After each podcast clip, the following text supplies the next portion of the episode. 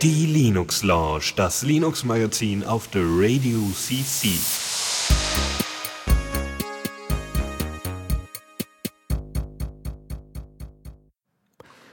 Und willkommen zur Linux Lounge an diesem Abend, der wahrscheinlich von kaum jemanden hier äh, gehört wird. Tor! Tor! Nein, war ein Spaß. Ja, wir konkurrieren hier gerade mit gewissen Sportevents.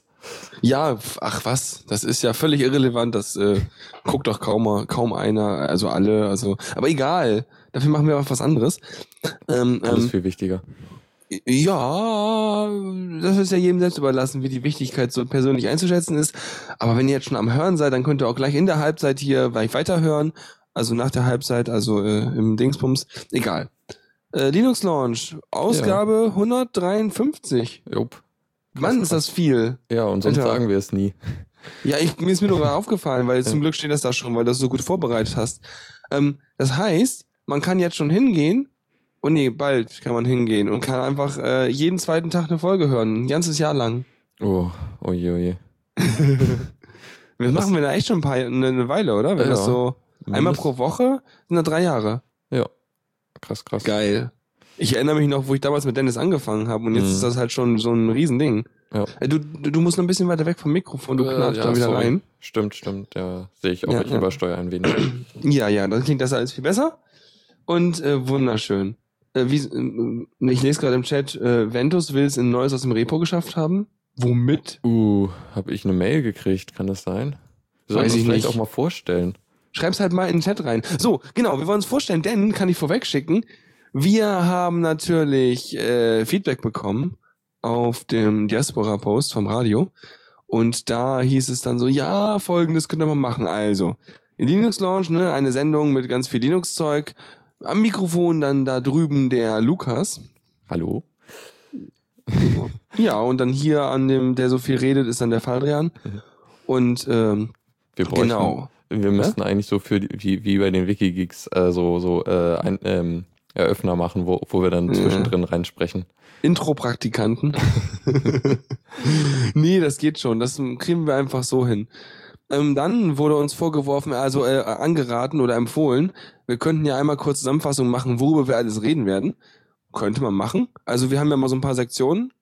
Und äh, Neues, aus, Neues aus dem Repo ist halt vor allem neue Softwareversionen und was darin verbessert wurde, ne? Mhm, ja, wo, wo wir diesmal Pipeline, einen neuen Kernel, äh, Enlightenment 19 und äh, die neue Android-Version haben. Also Sehr gut. Ja. Newsflash ist alles, was so, äh, was so nicht neue Softwareversion unbedingt ist, sondern vor allem so, sag ich mal, der Boulevard-Teil aus der Open Source Community oder der angrenzenden Themengebieten oder dem ganzen, also mehr so ein sehr, relativ themenoffenes Ding. Um, da haben wir diesmal einen PDF-Reader von Chrome. Äh, Ende-zu-Ende-Verschlüsselung im Browser, was irgendwie Google basteln will, und dass TrueCrypt eingestellt wurde und was man da jetzt machen kann. Genau, dann haben wir noch die Zockerecke, wo Spiele vorgestellt werden, ähm, die halt üblicherweise unter Linux sein sollten und teilweise auch dann Open Source und so, wo wir diesmal Civilization 5 haben und äh, OpenXCOM. Okay, ja. cool. Ich bin gespannt. Ich muss ihn nachher noch was fragen, was Spiele angeht. äh, und dann haben wir noch zwei Themenbereiche, die mit sehr, sehr stark variierendem Inhalt, teilweise ganz viele Sachen, teilweise weniger. Einmal das Kommando der Woche, üblicherweise ein, ein oder wir hatten auch schon mal zwei Sachen, mhm. ähm, wo halt ein nützliches Tool, ein nützliches Dings besprochen wird. Und da gibt's diesmal was zu Passwörtern. Und Tipps und Tricks, wo wir dann halt nochmal irgendwie was... Äh, was nicht unbedingt ein Kommando ist, aber was uns halt aufgefallen ist, worüber wir gestolpert sind, wo wir voll die Lösung für gefunden haben und jetzt stolz da erzählen müssen, dass man das jetzt auch machen kann. Äh, da ist uns diesmal aber nichts passiert. Nö. Ja, dann können wir, wa? Ja, dann Das klang total professionell, oder meint ihr nicht? Was meint ihr? Hä? Ja, und, und, und das hat das Intro-Gelaber abgewirkt. Verdammt. Ja, nee, super. äh, prima. Äh, dann, ähm, ja. Ja, fangen wir mal an. Neues aus dem Repo. Cool. Äh, Pipeline, äh, juhu, ähm, äh, 0.27, geht das jetzt besser? Äh, ja, hoffentlich. Also sollte es zumindest. Ähm, Was also, ist Pipeline noch mal ganz kurz zusammengefasst? Pipeline ist im Grunde ein äh, Plugin für Plugins, so gesagt. Also es ermöglicht Plugins, die äh, eigentlich so, also so Windows-Plugins, die man äh, über Wine installiert, äh, äh, halt ähm, in, direkt im Firefox oder Chrome unter Linux äh, zu, zu laufen. Also sowas wie Silverlight. Also es ist halt primär für Silverlight entstanden, was halt so von vielen äh, Online-Streaming-Diensten benutzt wird, für DRM-Kram sie. Konkret Ähm. halt Watch Ever zum Beispiel. Ja, oder halt Net Netflix oder so. Maxdome, diesen Ja. Krams. Mhm. Genau, und inzwischen kann das auch halt recht viele andere Plugins, unter anderem halt äh, irgendwie PDF-Viewer, Shockwave, Widevine, was auch immer das ist. Oh, für Verbindung zu IP-Kameras. Aha, Was? Hä? keine Ahnung. Irgend, irgendeine Firma hat, baut die Hikvision. Und, Okay. okay, keine Ahnung, komische Namen. Jedenfalls bauen die wohl so IP-Kameras und dafür braucht man dann wohl ein spezielles Browser-Plugin, was ich total. IP-Kameras sind, sind das dann Kameras, die über WLAN irgendwie angebunden werden? Ja, oder, oder LAN. Je nachdem. oder LAN, ja. So ein LAN-Kabel. Ich knarre. Ja, ich versuche Ja. zu sein. Es ist heute alles irgendwie nicht so mit den Stimmen.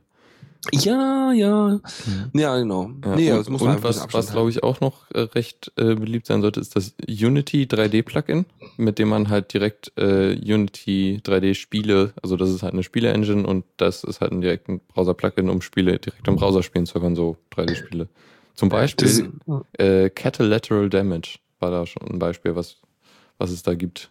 das ist irgendwas mit Katzen, ne? Ja, Okay, es gibt wahrscheinlich Fans unter den Katzenliebhabern. ja. Ich habe es nicht gespielt. Es, es ist halt so, du rennst halt durch ein Zimmer und machst Dinge kaputt als Katze.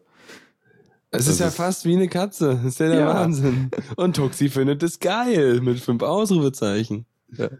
Ja, ein Wunder. Sehr schön. Guckt ja auch einen Katzenstream, da fährt er ja so viele Monitore. ja, genau. Also So. Pipeline geht jetzt besser, hat jetzt äh, bessere Performance auf AMD-Karten Mhm. und äh, es gibt ein Debugging-Tool wohl. Was hoffentlich mir mal hilft, weil das Ding läuft immer noch nicht bei mir aus, leider. Also Okay. aus irgendwelchen Gründen stürzt es immer wieder ab und vielleicht hilft mir das Debugging-Tool da Fehler zu finden. Ja. Das wäre praktisch. Ja, und sonst halt Fehler, Fehlerkorrekturen und so, das ist ja auch immer gut. Ähm, das ist echt aktiv so. Also das Projekt äh, taucht immer wieder auf mit, mit Mhm. äh, kleinen Neuerungen. Ja, solange auch noch nicht diese Anwendung, also solange wir noch, noch nicht äh, diesen DRM-Zeugs im HTML5 haben und das Mhm. auch auf äh, Linux Firefox dann läuft oder so, solange es, benutzen die das ja auch noch. Aber ich bin mir auch nicht sicher, wie viel Delay das hat, bis dann mal solche Firmen auf äh, äh, Plugin-freies äh, DRM umgestiegen sind. Ich denke mal, das wird auch noch einige Zeit dauern. Interessanterweise wird wohl auch noch auf die Netscape API gesetzt. Die äh, gute, die jetzt unter äh, Chrome nicht mehr benutzt wird und Firefox will die auch abschalten. Ja. Das ist ja das Ding, was auch das Flash-Plugin benutzt. Ja, Das ist dieses NS-Dings, wobei Genau. es, glaube ich, im Chrome wird was anderes benutzt. genau. Die haben die äh, Pepper Plugin API, die P. Wir haben darüber schon mal geredet, ne? Ja, ich erkläre es Ja. nochmal kurz. Okay. Äh, jedenfalls hat Chrome eine neue, neue API eingerichtet und Adobe entwickelt halt Flash nur noch für die. Unter Linux zumindest. Mhm. Okay. Ähm, ja, so viel zu Pipeline, oder? Ja, genau. Cool. Dann hat Linux jetzt 3.15.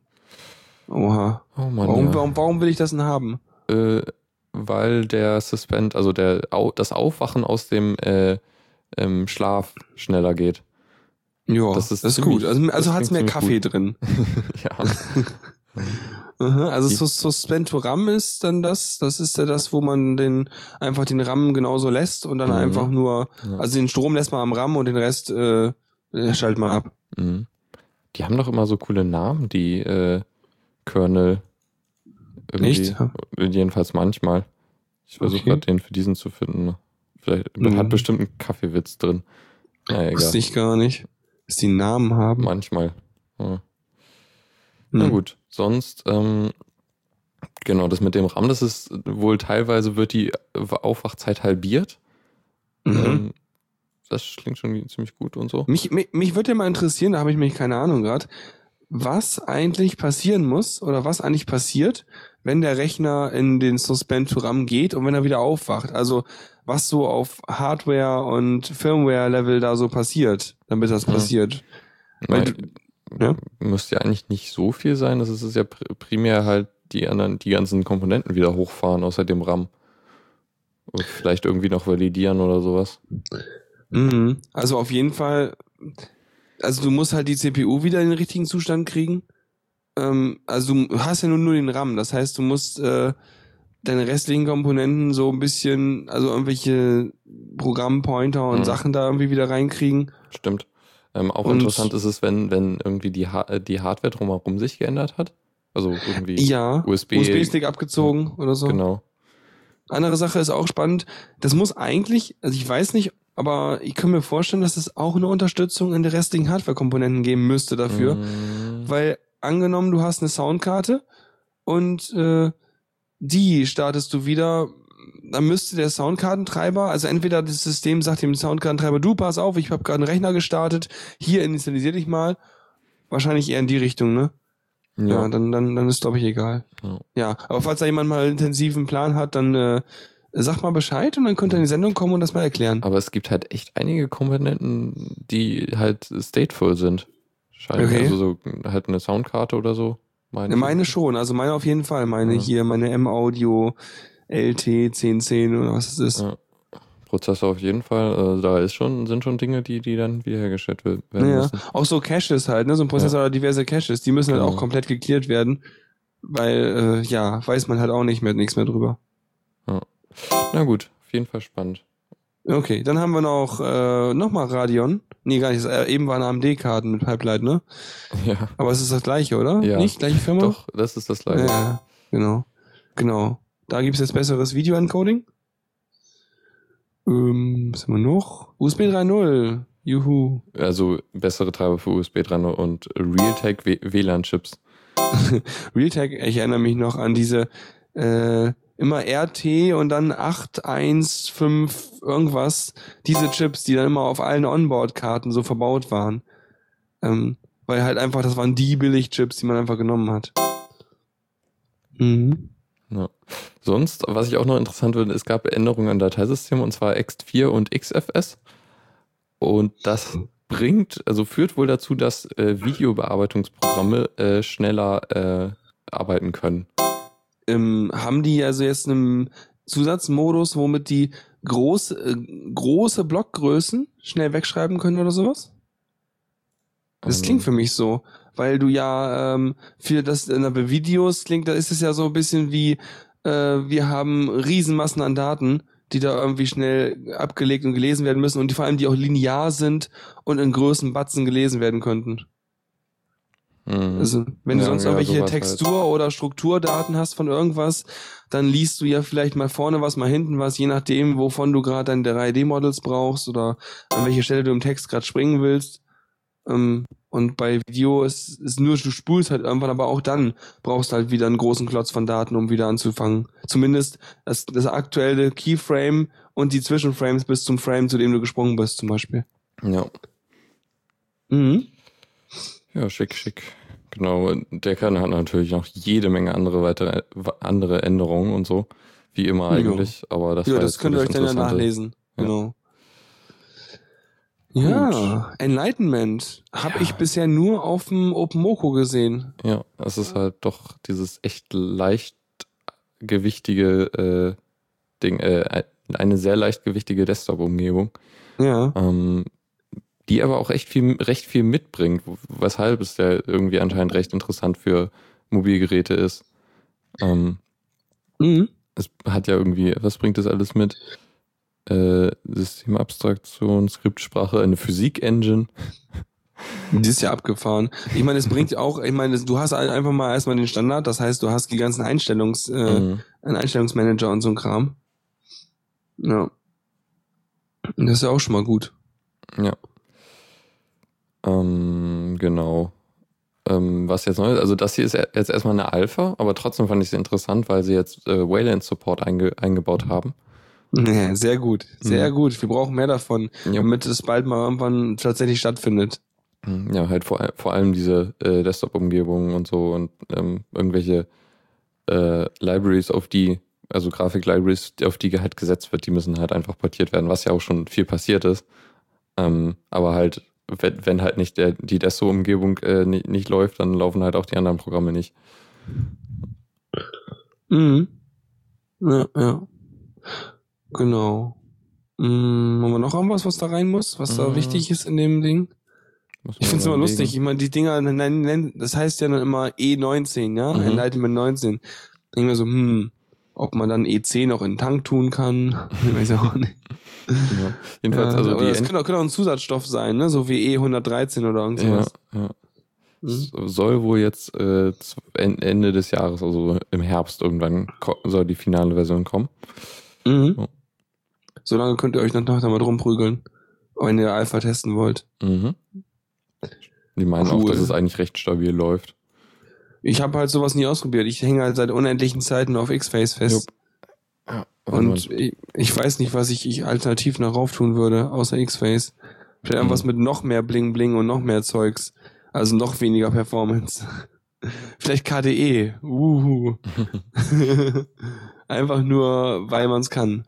Ich wollte Ahnung. mal KDE ausprobieren und das hat nicht geklappt. Also wollte nicht starten.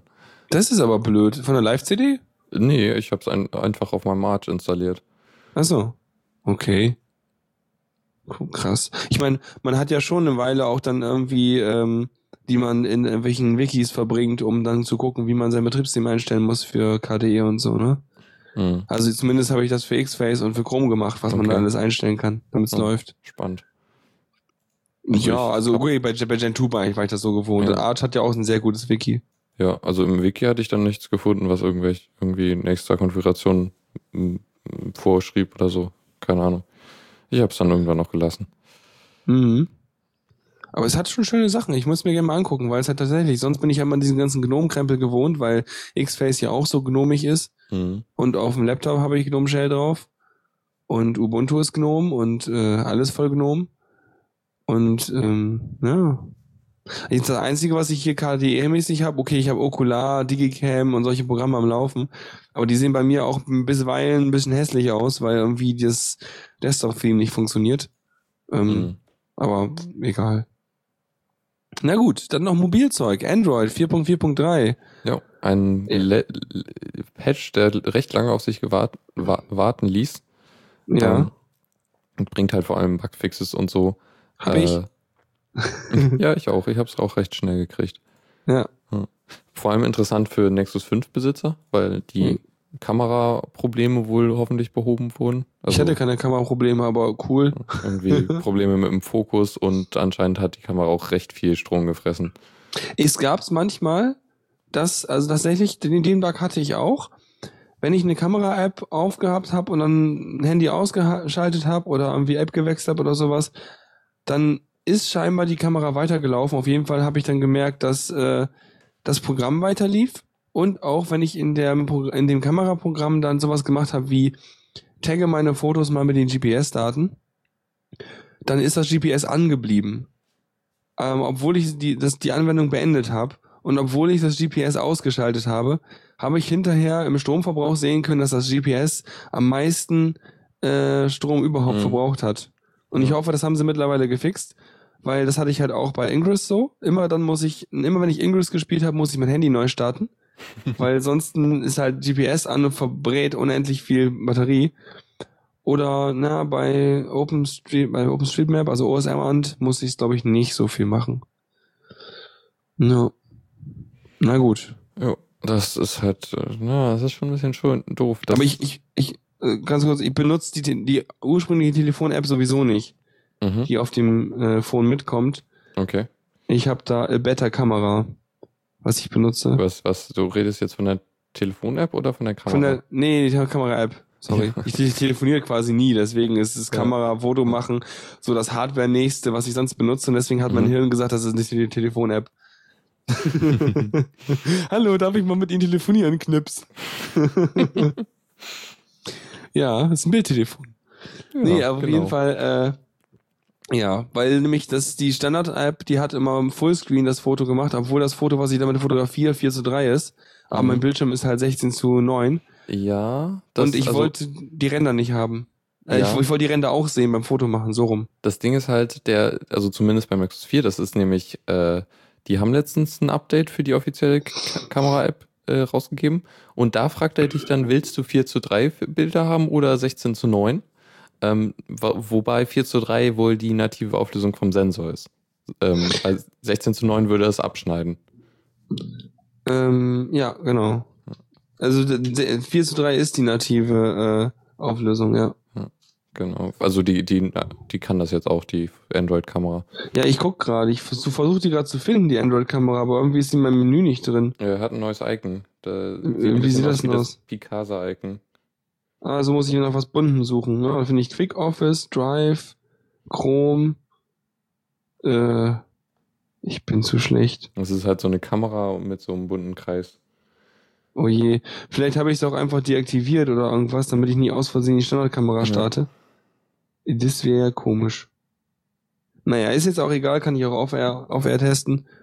Aber praktisch, haben sie also Kamera verbessert. Mhm. Haben wir noch was? Klar, ne?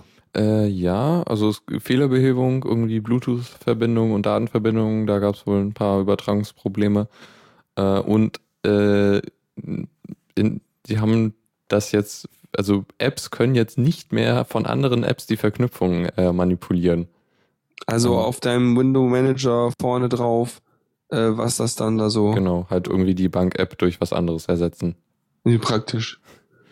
Ja, Ja, das, ist gut. Das ist ziemlich gut. Und äh, sie haben eine neue Telefon-App mitgebracht. Ähm, der Hintergrund ist tatsächlich, fast alle anderen Apps aktualisieren sie halt remote. Also das Kamera-Update kam vorher. Ähm, aber die Telefon-App halt noch nicht. Die hat, hat wahrscheinlich auch so, so Gründe, dass die nicht einfach so aktualisiert werden kann. Die Telefon-App. Ja. Okay. Und naja, es ist halt vor allem so ein bisschen am User-Interface geändert. Ähm, halt ein bisschen, ein bisschen blauer und ein bisschen farbiger. Also Ja, es gibt mehr Farbflächen, ne? Ja, Also genau. weniger Schatten oder Abgrenzung oder Ränder, sondern mehr Flächen. Mhm. Also es sieht sehr, sehr äh, Windows-artig aus, muss man sagen. Mhm. Windows Phone. Ja. Und sie arbeiten halt auch, ich glaube, sie haben das eingeführt, dass, äh, du kennst das, wenn, ich glaube, ah, Gmail hat damit, glaube ich, Von angefangen. Gmail kommt das mit diesen Avataren, die halt den Anfangsbuchstaben in Genau. groß haben, wenn du kein Bild gelegt ja, hast, ne? genau. Ja. Und mit bunten Farben. Der sucht sich also immer irgendwelche lustigen bunten Farben dazu Ja. aus. Du hast halt dann die Kombination von A, äh, Buchstabe plus Farbe, die dann unique ist. In der Regel. Ja, und das ist, soll halt schon, also das äh, funktioniert relativ gut. Also, dass man hinguckt und denkt so, ah ja, hm. Also, Mhm. außer, und ansonsten ist es einfach nur bunt und hübsch. Ja.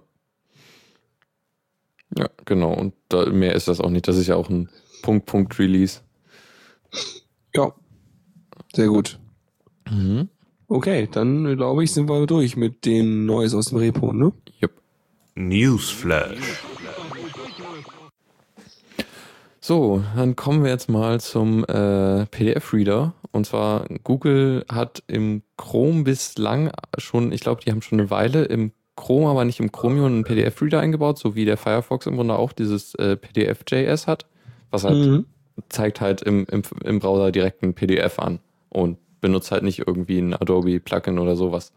Echt Mhm. angenehm ist, weil diese Adobe-Plugins, die waren ja echt nicht performant. Ja, dann, dann weißt du, dann hast du dann, genau, dann kommt da so ein, so ein PDF und dann hast du erstmal irgendwie so eine Ladezeit, bis dann mal das Adobe-Ding da mal gestartet ist. So wie mit Flash halt, ist auch, Genau. will man auch nicht. Genau. So, ähm, allerdings hatten sie, ist der PDF-Reader im Chrome äh, halt nicht quelloffen gewesen. Ähm, die haben den halt eingekauft von, äh, wie heißt die Firma? Äh, Foxit. Ja, ja. Die bauen halt auch andere PDF-Reader. Die bauen eigentlich einen relativ guten PDF-Reader, jedenfalls an, am Anfang, das ist wie immer so mit solchen Firmen, am Anfang war der großartig, weil er war schnell und leichtgewichtig und hat's angezeigt und hast du, den hast du gefühlt fast noch nicht mal installieren brauchen. Ähm, das ist fast wie, wie Firefox am Anfang. Mhm. Und mittlerweile hat er so viel Krempel drin und bei mir stürzt er ab und zu ab auf dem Windows, wo ich ihn Mhm. benutzt hatte. Und äh, ja, ist auch nicht mehr so geil. Ich habe tatsächlich, glaube ich, einen Adobe Reader drauf mittlerweile. Oh je. Ja, ich. Naja. Jedenfalls, ähm, was Google jetzt machen will, also die haben ein Projekt, Open Source Projekt gestartet namens PDFium. Uhu, wie kreativ. Ja, genau. Mhm. Ähm, und da sind halt Teile von dem, äh, also recht große Teile, also von, von, äh, von dem äh, alten PDF-Reader eingegangen, die halt von Foxit äh, Open Source wurden. Und das wird jetzt halt als Open Source Projekt weitergeführt, was denke ich dann auch zu, dazu führt, dass dann der Chromium das direkt mitbringt. Was schon angenehm wäre. Hm. Oh. Komisch. Es, es steht hier noch nicht so, wie, wie so der Stand bei denen ist, aber ich denke mal, viel wird da nicht gemacht werden müssen. Wobei ich vermute ja mal, dass dieser PDF-Viewer, den sie da haben, dann, der läuft ja als äh, äh, richtiger Code, ne? Das ist ja wahrscheinlich, also wenn du sonst so ein Plugin hast oder so ein Foxit-Reader-Ding hast, dann ist es ja irgendein Maschinencode, der da läuft und dann Mhm. PDF interpretiert. Ja. Beim äh, Firefox ist das ja wirklich JavaScript, was das macht. Oder Ja. nicht? Das ist eine gute Frage. Und wenn das hier halt natives Zeug ist, dann ist es natürlich auch rasend schnell im Mhm. Vergleich zum Firefox, wobei ich auch nicht sagen muss, dass er langsam ist. Aber man, man merkt schon, dass er deutlich langsamer und auch teilweise weniger von dem ganzen Spezialscheiß kann, den du normalerweise, also den du eventuell Ja. in solchen Formularen findest. Obwohl ich finde den äh, Firefox PDF Reader auch echt äh, vergleichsweise schnell. Für die ganzen, also ja, auch so schnell, ja. Kann Ja. natürlich sein, dass dadurch kommen, dass sie halt nicht alle Features unterstützen und solche Geschichten. Ich denke mal, dadurch, dadurch kriegen sie das hin, weil PDF ist einfach, weißt du, PDF ist, äh, das ist furchtbar. Haben wir, Mhm. gab es diverse Vorträge auf dem Kongress mal zu. Ja. ähm, was man mit PDF alles machen kann, allein dieses Dateiformat. Ich glaube, ein Highlight war, dass eine PDF-Datei gleichzeitig eine gültige ZIP-Datei, eine gültige Exe-Datei, ein gültiges PDF und äh, noch irgendwas sein konnte, glaube ich. Boah. Hilfe. Und das nur, weil du die halt so frei strukturieren kannst da drin. Mhm. Ich Mhm. kann tatsächlich nicht rausfinden, ob das jetzt nativer Code ist oder äh, irgendwie JavaScript. Also Mhm. HTML5 äh, oder so. Ja gut. Ähm, das, die verweisen hier mehr oder weniger nur auf ein Git-Repository, was man sich klonen Okay. Ja gut, aber dann denke ich mal, es dauert halt vielleicht noch ein bisschen, bis das Ding rauskommt. müsste. Ja. Dann sieht man das ja auch. Mhm. Ja, und Tuxi benutzt irgendwie Chrome Reader. Weißt du, was das ist? Uh, vermutlich das, das propri proprietäre Ding, was man eventuell als Plugin installieren kann oder so. Ja, okay. Mal Ja. schauen. Einfach der Reader von Chrome, ja. Also das ist das Foxit-Ding, was abgelöst werden soll durch diesen neuen. Vermute ich mal stark. Ja, wenn das das Ding ist, was Ja. Chrome mitbringt, dann ist das das. Aha. Okay. Hm, Jo. nee, okay, ich finde gerade nicht, nicht raus, wie man den installieren kann. Okay, gut. Ähm, was haben wir noch so? Äh, genau, nochmal noch mehr Google-Krams. Äh, Google hat ein, also eine Alpha-Version von einem Plugin, äh, ein Chrome, Chrome-Plugin äh, rausgebracht, mit dem man äh, Ende-zu-Ende-Verschlüsselung machen kann. Also in erstmal nur in Gmail, aber das Ziel ist es wohl auch, das in allen äh, Webmailern äh, ver- verfügbar zu machen und dann halt mit äh, OpenPGP Sachen zu verschlüsseln. Also Mhm. sowas. Also im Grunde meine ich, dass es früher schon mal so ein Plugin gab, das dann aber halt, FireGPG für Ja. einen Firefox gab's mal. Ja, War in Anfängen so. Mhm. die Idee ist, ja. also die Idee ist halt, dass man das, man schreibt halt den Text im Browser und vor, bevor man das abschickt, äh, verschlüsselt das Plugin das halt einmal. Genau, und ähm, also im Prinzip ist das ja schön, weil man dann halt, weißt du, die Leute, oh, da muss ich einen Thunderbird installieren oder einen Desktop-Client halt, dann muss ich mir das da einrichten, dann brauche ich so Programm dafür. Na, man, nervig. Und dann so, oh, ein Browser-Plugin, oh, mein Web, mein Webmail, was ich sowieso immer benutze. Hm, Mhm. das ist so der, der Punkt, wo man sich denkt, so, oh, das kann toll sein. Ja. Ja. Ähm, wollen wir erst nochmal vorstellen, was die alles planen, bevor ich drüber herziehe? Äh, ja, würde ich, würde ich vielleicht machen. ähm, genau, also das ist halt noch eine frü frühe, frühe Alpha und kann erstmal nur Gmail und so. Ähm, was noch? Äh, also man kann halt signieren und verschlüsseln dann damit.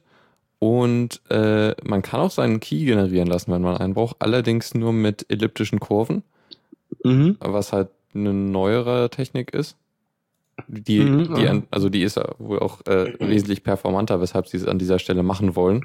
Äh, das Ding ist allerdings, es gibt wohl nur eine Software, die äh, die elliptischen Kurven äh, unterstützt und das ist eine äh, so Semantics PGP Software.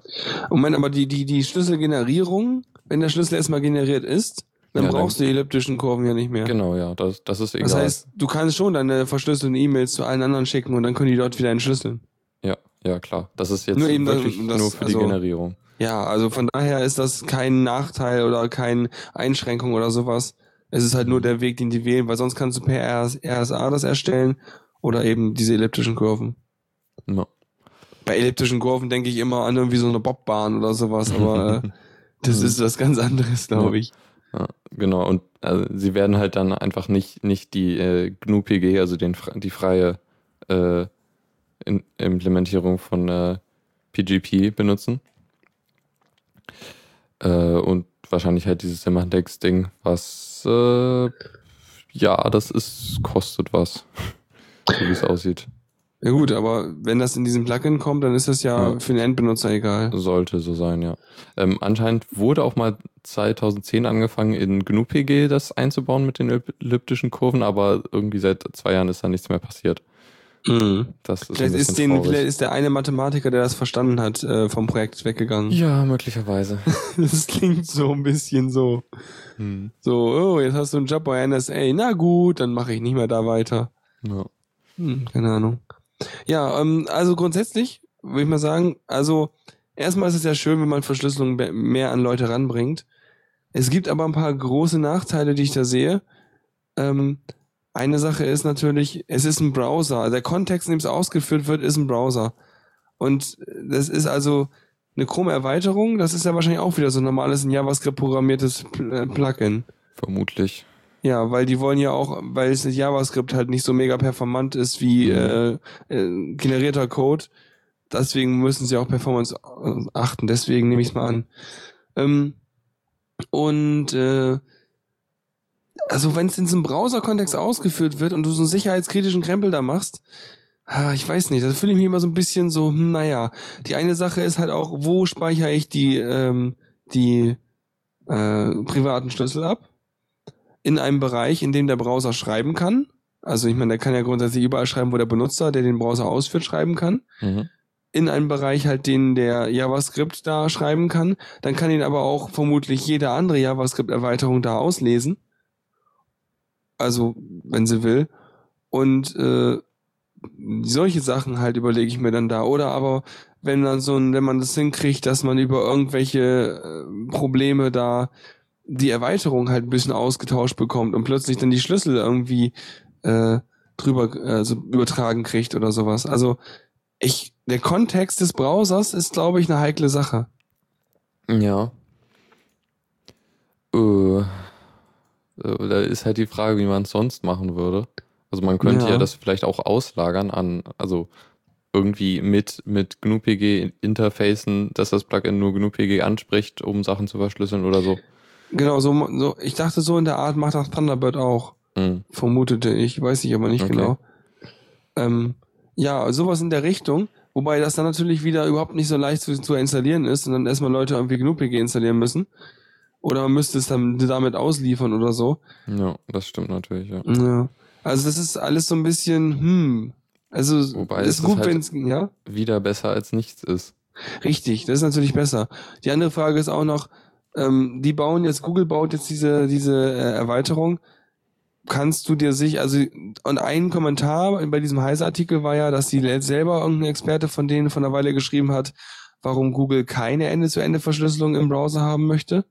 damit du eben die E-Mails in Rohform ins Google reinkippen kannst und damit die halt dein Profil aktualisieren können damit.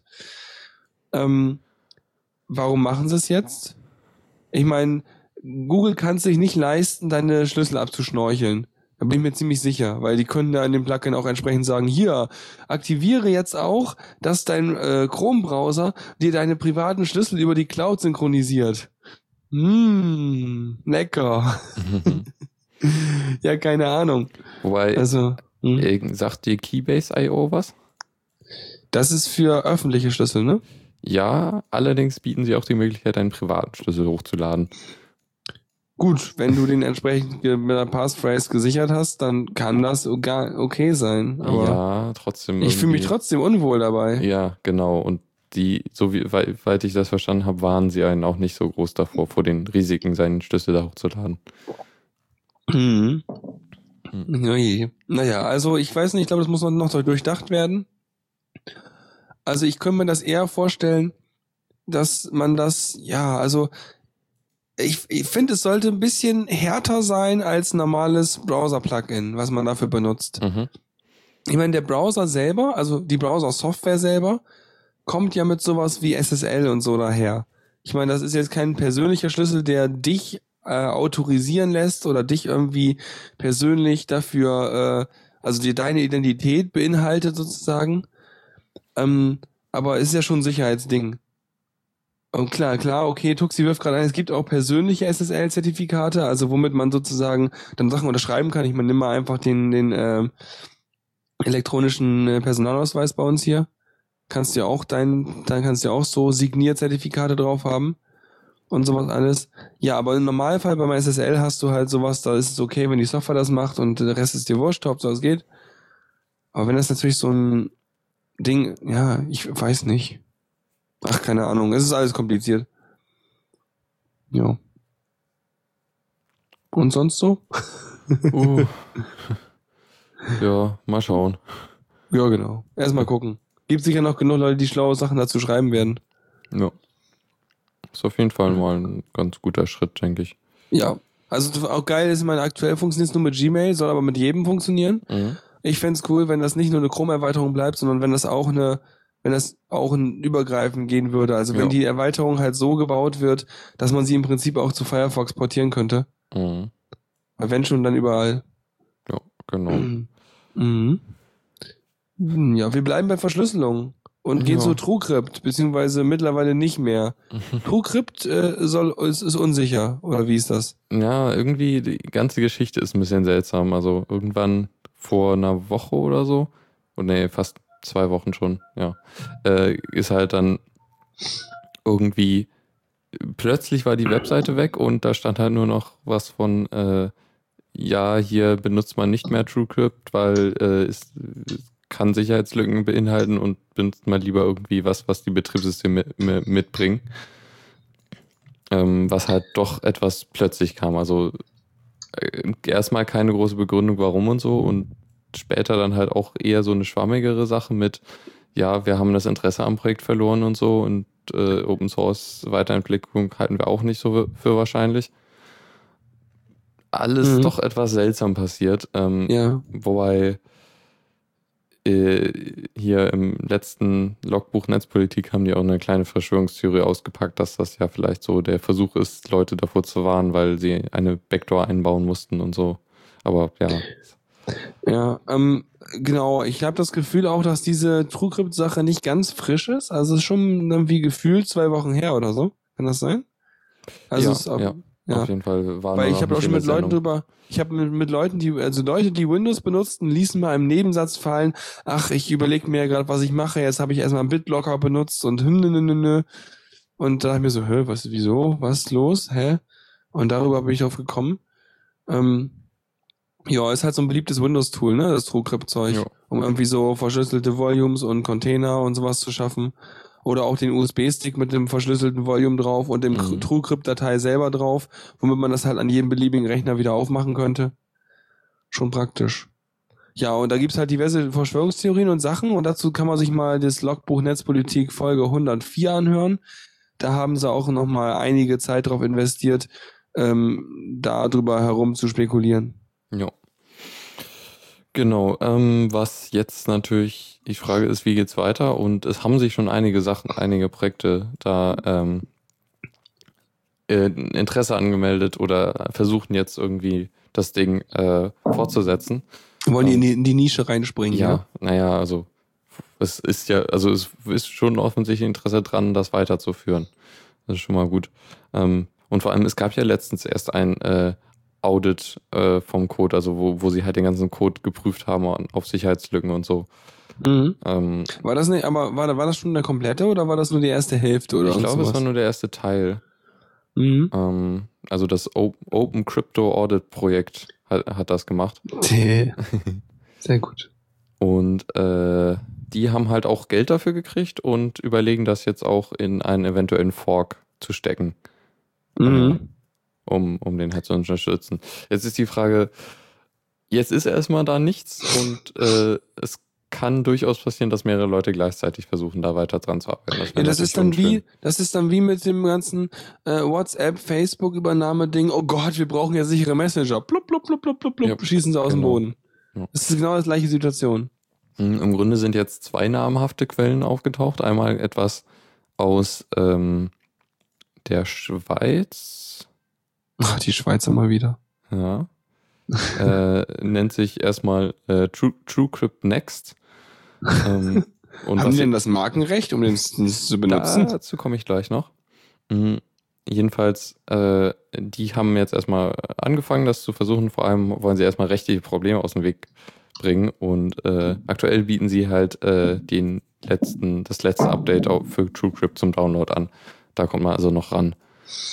Okay, weil nämlich ansonsten die ganzen Download-Sachen da äh, äh, weggefallen waren mit ja, bei dem TrueCrypt. Genau. Mhm.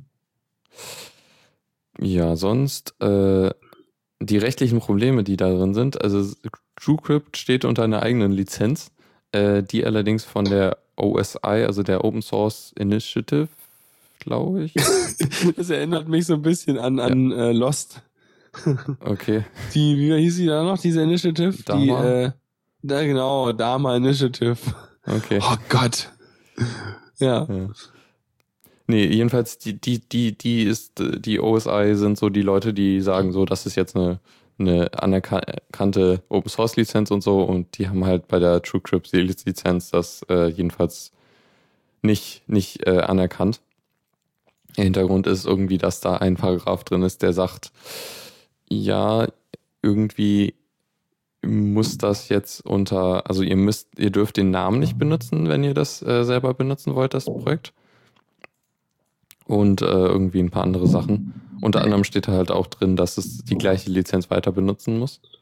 Also Aber ich meine, also du hast doch zum Beispiel, wo ich mich jeweils erinnere, du hast doch auch beim Firefox, dass du da so diese, der Name irgendwie ausgeschlossen ist von diesem ganzen Krempel, weil ja. der irgendwo Eiswiese heißt und sowas alles. Das ist ja auch sowas ähnliches, oder? Ja, also ich bin mir jetzt nicht ganz sicher, was jetzt zu dem geführt hat, dass, dass es halt äh, nicht, nicht äh, anerkannt wird. Allerdings, also diese mhm. Sache mit dem muss halt unter derselben Lizenz äh, veröffentlicht werden und der Name darf nicht verwendet werden, könnte, ist halt für Forks problematisch. Ja. Das ist blöd. Das ist halt so wie CC bei äh, ND, ne? ein bisschen. Ja. Oder nee, SA meine ich ja. CC bei SA schon so, äh, was mache ich denn da für eine Lizenz dran und überhaupt und wenn ich jetzt ein ein Mashup von zwei Bildern mache mit so Lizenzen dran, so, hö, ja, genau, äh, dann Hirn schön. kaputt, ja, und geil. Ja, genau. Jedenfalls äh, steht da so ein bisschen das Problem hinter, dass man da irgendwie erstmal die rechtlichen Sachen klären muss, bevor man wirklich anfangen kann. Nebenher, ne? Da würden sie gerne coden und dann müssen sie erst noch äh, Juristen äh, ja, genau. benutzen. Äh, Benutze ist, Code mit Jurist. Entschuldigung. ja, jedenfalls hat sich heute ein anderes Projekt angekündigt ähm, von einer deutschen Firma, die Aha. wohl, äh, wenn, wenn ich das Jahr rausfinde, die haben halt vor drei Jahren äh, zusammen, also die wurden vom, vom Auftrag äh, äh, vom, vom äh, Bundesamt für Sicherheit in der Informationstechnik oder kurz BSI beauftragt, mal TrueCrypt zu prüfen. Und das haben sie dann halt auch, auch äh, gemacht und so. Allerdings haben sie anscheinend die Erkenntnisse nicht direkt veröffentlicht, sondern halt irgendwie einen, was eigenes gebaut, äh, was sie jetzt Trusted Disk nennen. Super, boah, das klingt ja mega professionell, ja. ja. Das ist ja also Wahnsinn. So, und was sie dann jetzt machen wollen, ist halt das, was äh, dieses Trusted Disk äh, wollen sie jetzt halt veröffentlichen. Auch aber unter Open Source und so und unter einer anderen Open Source Lizenz. Mhm. Aber auch mhm. wieder eine eigene, so wie ich das verstanden habe. Also die, Warum nehmen die nicht einfach mal Standard Open Source Lizenzen? Ich meine, das ja. kann wohl nicht so schwer sein. Das ja, ist doch mal scheiße. auch nicht. Was? Sirix heißt das Ding? Okay. Danke, Tor. Cyrix Security Technologies. Ja. Uhu. Mhm. Wir haben auch echt gute Stockfotos für Beratungstermine mit freundlich lächelnden, total zugekleistert geschminkten Callcenter-Agentinnen, die dann niemals arbeiten werden, mhm. weil die sehen so nicht aus. Mhm. Ähm, Auch interessant, also sie werden eine, äh, also es wird Open Source sein und so, unter wohl einer recht ähnlichen Lizenz wie vorher, nur ein bisschen besser wohl. Äh, äh, Oh Gott, da ist ein Logo drunter. Da steht drauf Security Made in Germany. nein, Ah, oh, da hatte ich doch recht. ich gehe gleich kotzen, ey. Ich meine, es Cloud Made in Germany E-Mail. Ich will nicht mehr, weißt du? Mhm. Ich will nichts von Made in Germany hier haben hier. Das ist nachher nur voller Made mit BSI und Made mit BSE und Made mit Schrott halt. Ist ja furchtbar. Kotze made in Germany. Ja, ja, ein bisschen profan, aber im. Prinzip, das ist keine Marke, auf die man stolz sein kann. Ich meine, das BSI vielleicht, aber ich finde, das ist halt so ein, so ein spärliches Hinterher-Implementieren von Dingen, die man tatsächlich selber übernehmen müsste oder Mhm. wie auch immer. Was soll's. Ja. Entschuldigung. Ähm, so. Noch interessant, das Ding wurde auch äh, lizenziert, äh, zugelassen für die Ver Ver Verarbeitung von Daten nach äh, VSNFD, äh, also was bedeutet Vertra Vertraulichkeitsstufe nur für den Dienstgebrauch. Heißt also, Aha. das Ding wurde irgendwie eingestuft für Geheimdienste. Ja, endlich!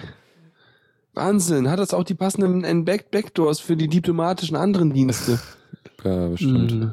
Ja, super, ey. Genau, jedenfalls, also wie gesagt, sie wollen es open sourcen und äh, es wird eine private Version geben und eine kommerzielle Version. Ja, das ist ja schön. Wenn es Also Open Source ist, dann kannst du ja auch die Enterprise-Version selber benutzen. Ja. Ich meine, ja. Hm. Irgendwie, was haben sie als Beispiel für die äh, Enterprise-Version? Zentrales Management, Smart Card, Rollout und Multi-User-Support. Ja gut, Support, ne? Mit Ja. Support kannst du halt punkten, Ja. wenn du den Leuten erklärst, wie sie es tun. Wenn du einfach das Handbuch, das Handbuch einfach so unbenutzbar hältst wie nur möglich und das richtige Handbuch dann in nicht Open Source äh, sozusagen in Form von Personen verkaufst. Ja. Aber Smart Card-Unterstützung. Ja, Ja. weiß nicht. Dann kannst du halt deine Smartcard an dein Lesegerät, wo du sonst deinen elektronischen Personalausweis reinsteckst, reinstecken und dann äh, kannst du damit deine Container anlocken. mhm. Ja, komm, schon sinnvoll, aber irgendwie so diese Smart schlau. Cards, sicherheitstechnisch war das ja nicht so super, wenn ich mich richtig erinnere. Ja, ich weiß auch nicht. Hm. Ich bin da, also nee. Mhm. Jedenfalls äh, haben sie auch versprochen, auch eine Linux-Version zu bauen. Tja, ist doch schön. Das ist doch wunderbar. Da sind wir alle glücklich. Aber brauchen wir gar nicht auf dem Linux. Ich meine, wenn DM-Crypt auch sogar Volumes kann und alles, dann äh, haben wir uns sowieso schon alles, was ja, wir brauchen. muss halt nur Leuten beibringen, das zu benutzen. Das ist halt nicht so leicht wie TrueCrypt. Ja, stimmt, das ist anders. Bei TrueCrypt hast du dann irgendwie dein, dein, dein TrueCrypt-Exe drauf und deinen Container. Und bei dem, dem DM-Crypt, dann hast du einfach deine, äh, deine VirtualBox und dein Container mit drauf, um damit du das DM-Crypt da benutzen kannst. Mhm. ja, ja. Hm, Also der. Mehraufwand, ich meine, das ist halt schon, du musst das halt selber mounten und so Geschichten. Ja, schon. Keine Ahnung. Ja, es gibt auch ganz gute GUI-Unterstützung fürs Okay, DM-Crypt-Zeug. Also das geht. Auf Linux wird es funktionieren. Da bin ich mir ziemlich sicher. Ähm, ich weiß halt nicht, ob das DM-Crypt-Zeug auch in irgendeiner Weise auf dem Windows oder auf dem Mac, also auf Mac wahrscheinlich schon, aber auf dem Windows funktioniert. Ja. Ich meine, Mac bringt ja immerhin, bringt ja sein File-Vault-Zeugs mit. Also die benutzen ja wieder was eigenes oder zumindest eine eigene GUI oder Marke, die sie dem überstülpen. ja. Okay, dann denke ich mal, war es das zu den ganzen Ja, ja. Bla. Lass mal zocken zum Entspannen hier. Zockerecke. So, und da gibt es jetzt tatsächlich mal eine echt gute Nachricht. Und zwar, ähm, was halbwegs auch zu erwarten war, äh, Civilization 5 äh, wurde für Linux rausgegeben. Ähm, Cool. Hinter, also, ich habe nicht eine einzige Folge, habe ich, ich habe nicht einen einzigen Teil gespielt hm. von Civilization. Na, ich ich habe jetzt auch den ersten, das 5 habe ich mir auch irgendwann mal gekauft und ein bisschen gespielt. Okay. Ähm, ja, Lustig. ziemlich cooler Teil. Also der, warum warum es jetzt zu erwarten war, ist, dass äh, sie ja das nächste Spiel von äh, Sid Meier, also die Civilization Beyond Earth, äh, das wird halt auf äh, auch wurde halt auch für Linux angekündigt. Und jetzt Das ist so ein halt, Trend, ne? ja, Mittlerweile einfach alles gleich für Lin- Linux mitzumachen, ja, das ist weil ziemlich cool. halt Weil halt mittlerweile die Engines schon von sich aus so gut sind, dass die einfach das alles mit anbieten. Wobei, Ähm. hier bin ich mir gar nicht sicher, wie das mit den Engines aussieht. Das ist, glaube ich, eigen Ding. Ähm, bei, also bei dem Spiel hier ist es halt so, dass die, also es gibt halt eine Firma, die nennt sich Asper. Die hat bis jetzt äh, recht viele Mac-Ports gemacht. Und äh, anscheinend haben sie jetzt auch angefangen mit Linux-Portierungen. Und äh, ja, die haben, haben das halt, äh, äh, hab- haben halt Civilization jetzt rübergebracht. Wobei, äh, also man sieht, äh, die, die haben halt noch so ein äh, Splash-Screen am Anfang eingefügt, so hier, wir, wir haben dieses Spiel portiert.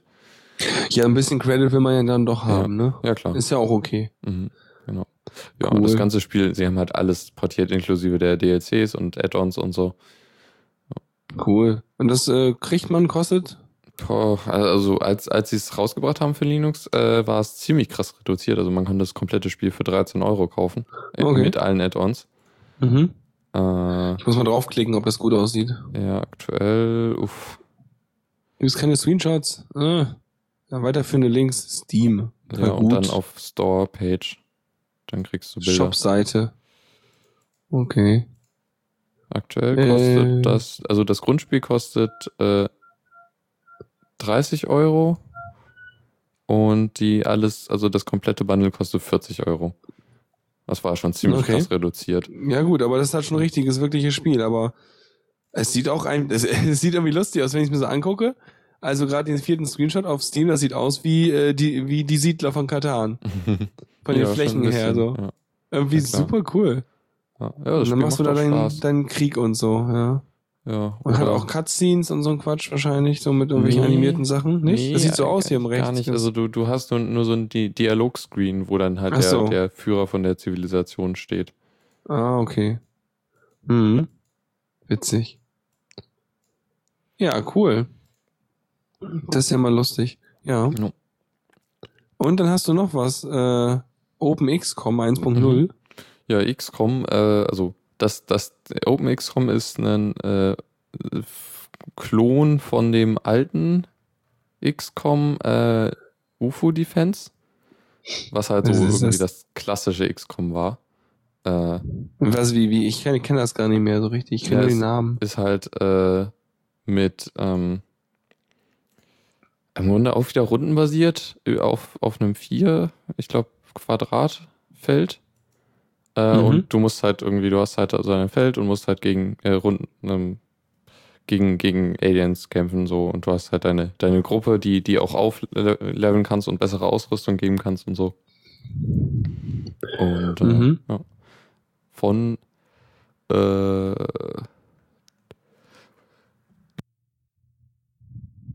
Gut. äh, musste niesen. Ah. Also, der gerade so hoch, plopp weg. Nee, ähm, ich glaube 95 oder so, also schon irgendwann in den 90ern. Mhm. Äh, ja, ein echt äh, Klassiker der, der äh, Computerspiele. Und ähm, ja, da, also im Grunde ist jetzt das passiert, was äh, OpenTTD, also dem Transport Tycoon Deluxe passiert ist, dass da halt ein Fork passiert ist und der Fork ist halt wesentlich signifikant weiterentwickelt worden und so. Ähm, dann denke ich mal, dass hier auch äh, ganz gut was passieren wird. Es ist al- halt auch wieder so, dass man die alten Grafiken braucht. Also man braucht ein Original von dem Spiel. Weil die Mhm. halt, also die haben Mhm. halt keine freien Grafiken und so erstmal gemacht. Äh, nur das Ganze nachimplementiert. Und ja, Mhm. ist schon ziemlich cool. Ja, warum nicht? Ich habe da noch mal so eine so eine ähm, Frage und zwar letztens habe ich mir gedacht, so Mann, eigentlich müsste ich mich noch mal, weil irgendwann habe ich mal einen Podcast gehört, irgendwann bei bei Vrind, glaube ich, war das, bei den Ferngesprächen ganz früher, wo der Holgi mit jemandem gequatscht hat, der ähm, also es gibt so ein Netzwerk wohl, wo man, also es geht um Flugsimulation, so. Mhm. Und es gibt so ein Netzwerk, wo dann halt entsprechend über Teamspeak wurde es, glaube ich, gemacht, wo eben äh, dieser ganze Funkverkehr simuliert wurde auch, der da zwischen Towern und, und Ja. Piloten und sowas stattfindet. Und dann sind da Leute irgendwie mit Flugzeugen geflogen und so und andere hatten quasi auf ihren, waren halt, haben halt bestimmte Tower besetzt und haben dann halt diese ganzen Einweisungen und diese ganzen Geschichten da gemacht und sowas alles. Übers Teamspeak und übers Internet. Und dann gab es wohl so irgendwie so einen Client, mit dem man das Ganze verbunden hat. Und dann hat man halt entsprechend äh, sein Spiel auch äh, sozusagen zum Teil ferngesteuert bekommen, wo dann halt entsprechend irgendwelche Rampen für dich frei sind oder irgendwelche Sachen. Und da habe ich mir einfach gedacht, letztens so, hm, irgendwie würde ich vielleicht mal so, also wäre cool, mal so ein äh, Flugsimulator zu spielen halt, der halt auch irgendwie vernünftig hübsch aussieht und irgendwie sowas und irgendwie so ein Krams macht. Ja, ähm, es gibt ja diesen offenen ich, äh, Flight Gear, meine ich. Okay. Also im Grunde für so Tower-Geschichten musst du ja eigentlich nicht groß, groß irgendwie die Software erweitern. Ja, nee, das war halt so ein Zusatzclient, der irgendwie lief und was eingeblendet hat oder mhm. eventuell auch über irgendeine Schnittstelle mit dem Zeug geredet hat. Ja. Ähm, ja, Flight Gear, genau. Halt ein, ein freier äh, Flugsimulator. Ich suche die Folge auch gleich nochmal raus, also nachher, die ich da, um die zu verlinken. Ähm, einfach weil, weil, ja, weil es toll und muss ich da mal machen. Und das war eigentlich irgendwie ganz witzig. Also das war auch ein, vielleicht höre ich es mir nochmal an, weil das war irgendwie so eine Idee, auf die bin ich noch nie gekommen. Mhm. Ähm, ja, ja. Na gut, das war nur die Frage. Also guck, mir vielleicht Gear mal an. Dann mal schauen, wie das aussieht. Ja, ist halt also so, so realistische Flugsimulation ist halt nicht leicht reinzukommen. Oh, eine WordPress-Seite mit dem aktuellen Theme. Sieht man sofort. äh, Galerie, Version 2.10, okay. Ja, ich meine, was benutzen die denn unten? Haben die irgendwie so Google Maps da irgendwie unten drunter? äh, ich glaube, die haben eigenes Zeug. Ja. Witzig. Ja. Nee, so eine, ich wollte einfach so eine, weiß nicht, so eine normale Verkehrsmaschine oder sowas fliegen, das wäre schon voll okay. Mhm. mhm. Source Code auf DVD. Ja, lustig. Warum nicht? Gibt ja auch einen Guide für neue Piloten, off offizielles Manual. Mal gucken, wie viele tausend Seiten das hat. Nee, es ist in HTML gehalten. Oh ja. Und von Januar 2014. Für Version 3.0.0. Klingt aktuell. Ja, die sind auch dran äh, dabei, das zu entwickeln. Mhm.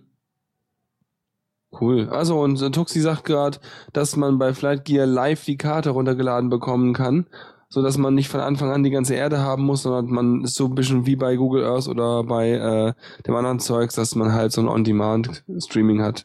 Mhm. Ja. Cool. Sehr praktisch. Ja, muss ich dann mal echt gucken, ob ich da irgendwie Bock drauf habe oder ob ich es irgendwie installiert kriege.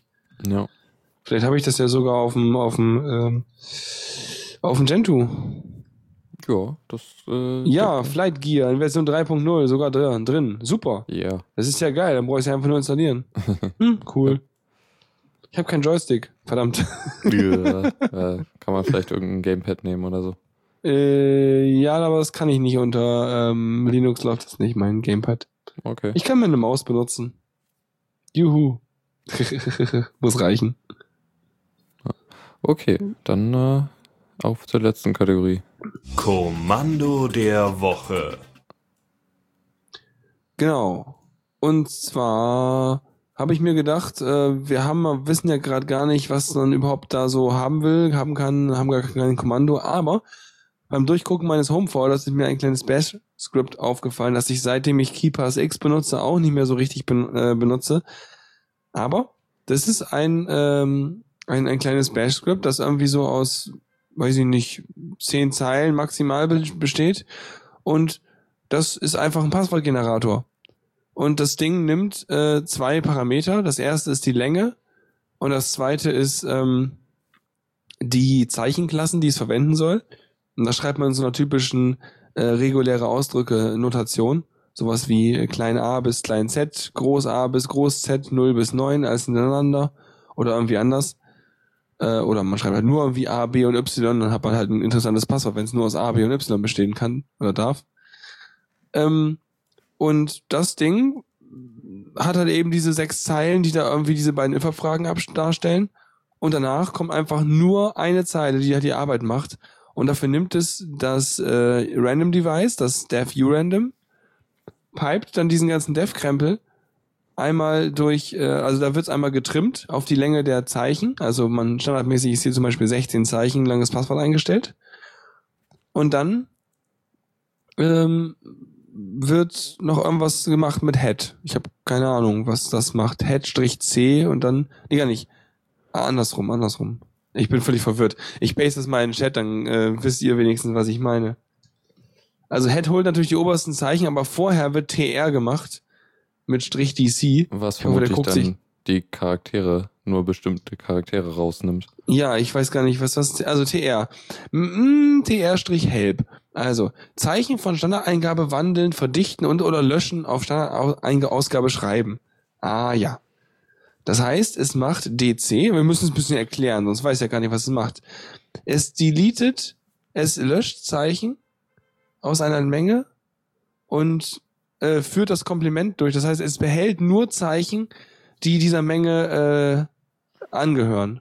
Na, also Zeichen löschen, aber nicht die löschen, die ich angegeben habe. Also lösch alles bis auf die, die ich angegeben habe. Und von diesem Gewurstel, das heißt, wenn ich da A bis Z angebe, dann bleibt nur noch A bis Z über. In einer beliebigen Reihenfolge, weil ja schließlich urandom beliebige, also beliebige Zeichen ausgibt. Und dann wird's nochmal getrimmt auf die Länge und dann ist toll. Ja, cool. So, wunderbar. Jetzt habe ich auch so erklärt und äh, jetzt kann das Blinken auch wieder aufhören hier. Und dann gibt's natürlich noch die äh, offizielle, äh, das offizielle Tool dafür äh, nennt sich PWGen. Ja, das ist ja langweilig. Ja. Das ist Okay. schon cool, dann kann man halt ein paar neue andere Kommandos kennenlernen. Ja, nee, ist spannend. Und TR, wie heißt, was, warum heißt das eigentlich wirklich? Also TR Core ist ein Teil von Core Utils, das heißt, das hast du auf jeden Fall installiert. Wenn du die Core Utils hast, aber was hast du eigentlich? Cool. Man kann auch den hörbaren Piep äh, interpretieren lassen da. Mhm. Mhm. Naja, aber keine Ahnung, was das irgendwie. Äh, es ist eine Ableitung von Translate oder Transliterate. Ah, sehr gut. Jetzt ist wieder was gelernt. Sehr cool. Ja, so viel dazu. Also den äh, Code, den habe ich euch einfach verlinkt. Ist so ein Paste-Dings. Ich hoffe, das hält. Ansonsten müssen wir euch nochmal woanders verlinken. Und dann, ähm, ja. Klar. Würde sagen, damit sind wir durch, oder? Ja, bei mir fängt schon das Subkonzert an. Ja, du, ist ja auch jetzt nicht, also ich habe das, ja, egal, wir sind ja keine Fußball-Lounge. Okay. Verdient, ja, wer weiß. Ja, Cool. Ahnung. Vielleicht regen Dann, sie euch äh, auch auf. hoffe ich euch, also bitte Feedback schreiben, also auch gerade äh, Personen, die das andere Feedback geschrieben haben, ob das jetzt so besser war, ob das Mhm. besser verständlich war, ob das, ob das die nachvollziehbarste Linux-Launch überhaupt war oder äh, ob es immer noch nicht viel besser war. Ja, bin oh. gespannt. Und ansonsten natürlich auch Kommentare und alles und äh, Feedback und äh, Kuchen und Kekse und Oh, was auch immer ihr Kuchen. uns alles schicken wollt. Mm, Kuchen. Ich habe noch Eis. Mm, lecker. Dann machen wir schnell Schluss hier. Okay, dann bis äh, bei dir Mittwoch. Äh, ich werde Mhm. vermutlich diese Woche, müsste eigentlich ein Mixtape kommen. Hast du denn schon welche? Äh, ich habe eins tatsächlich. Ja, dann Leute, schickt ihm nochmal welche. Du brauchst mindestens drei oder vier? Drei. Drei brauchst du, alles klar. Also sobald Lukas drei zusammen hat, gibt an, gibt's an dem draufkommenden Freitag eine Mixtape-Sendung, Ja, wenn's wobei passt. ich bis jetzt hat es immer geklappt, dass ich gesagt so ja am kommenden Freitag gibt's eine und dann dann kamen die Mixtapes auch das Ja, super. Dann läuft das ja. Muss Ja, noch cool. mal schauen, ob es am Donnerstag oder Freitag sein wird. Da zeitlich gucken, wie es klappt. Stimmt, da ist ja Donner, also nee, warte mal, aber ist es bei euch Donnerstag auch ein Feiertag? Irgendwie nicht, glaube ich. Ja, ne, das ist wieder so nur so ein Sü Süd-Ding, wa? Ja. Ja, das ist ja total beklockt, beknackt. Egal, ich freue mich. Ja. Weil Okay. Tuxi ist Feiertag, ja, ja. Das ist auch so ein Südding mit Schweiz, ne? Okay, dann vielen Dank fürs Zuhören. Und äh, bis zum nächsten Mal. Tschüss. Tschüss. Vielen Dank fürs Zuhören. Die Shownotes findet ihr auf theradio.cc zusammen mit dem Mitschnitt und dem RSS-Feed der Sendung. Solltet ihr Ideen oder Themen für uns haben, dann schreibt uns einfach an kommentar at theradio.cc. Wir freuen uns immer über konstruktive Kritik zur Sendung. Bis in einer Woche.